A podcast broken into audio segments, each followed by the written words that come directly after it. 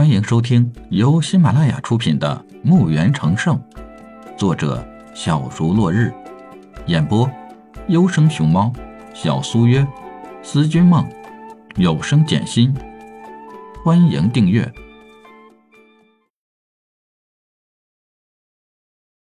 第七十九集。在狂风肆虐时，雷电横扫时，这些人个个跪地祈求上苍的饶恕。在有了天才地宝、绝世神兵，这回是他们眼睛红了。只要得到，只要得到，这方大陆就将踩在自己的脚下。宇文李海不再是这片大陆的风云人物，而是自己。杀戮没有自己人，没有好友。甚至是不再是亲人，那又怎样？天下都是自己的，亲人还缺吗？平民们只能是四处躲避。墓园不断吸收着外面的死灵，死灵就像海水一样涌向了墓园。墓园散发出迷雾，灰蒙蒙的，死气缭绕。一头暴怒的魔兽感觉到墓园的能量。张着獠牙，巨口咬向墓园，只听到一声魔兽的哀鸣，就再没有动静了。李海忽然感到一丝的喜悦，他感觉墓园在一点点的升级，虽然速度很慢。李海心念一动，自己也进入了修炼塔内，盘腿闭关。没想到，他这一闭关就是二十年。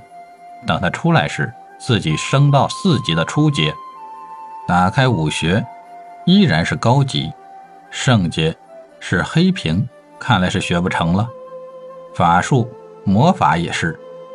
李海觉得自己只差一点点，但是少什么自己却说不清楚。他这二十年的闭关，大陆已经变得完全是另外一个格局了。原来的帝国早已不在了，现在大陆上。只有三个国家：新罗帝国、塔尔帝国、罗摩帝国。鬼谷门、神域门、蓝源门、波罗门、塔罗门，五大门派。大家族、小家族到处都是。大陆上出现了十位武尊、十位魔尊。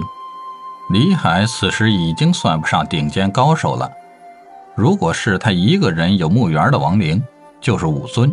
魔尊也不愿惹他，何况他还能炼制超级武器和致命的空间戒指，现在可是有价无市的绝品。在李海闭关这二十年的时间里，他忘记收起了墓园，所以自由之城与世隔绝了。许多世外高人想要找这个世外桃源，也只是个梦想了。